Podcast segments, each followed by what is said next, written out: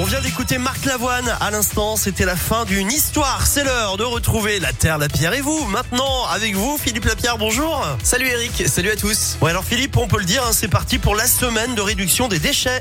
Oui, la semaine européenne de la réduction des déchets est là pour nous aider à réduire concrètement nos déchets.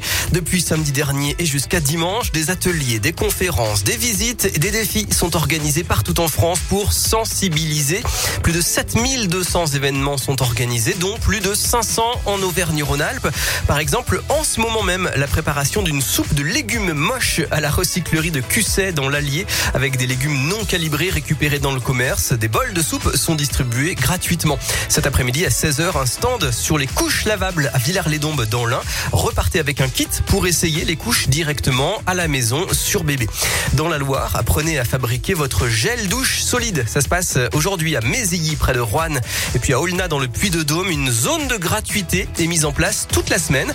Vous pouvez y apporter des objets en assez bon état pour être réutilisés et vous servir gratuitement que vous ayez d'ailleurs amené quelque chose ou pas. Et puis dans plusieurs communes du Rhône, une collecte de jouets d'occasion est organisée au profit de 78 associations dans le cadre de l'opération Laisse parler ton cœur.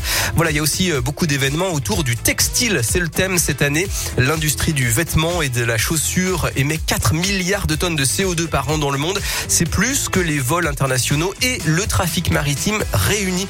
Et vous retrouvez le programme sur le site SERD comme Semaine européenne de réduction des déchets.adem.fr. Merci beaucoup Philippe, on vous retrouve jeudi. Salut Eric, à plus. La Terre, la Pierre et vous est à retrouver en replay sur radioscoop.com. Dans un instant, ce sera à midi, top départ de Tu connais la chanson, mais juste avant, il y a Beyoncé qu'on écoute et qu'on adore. Voici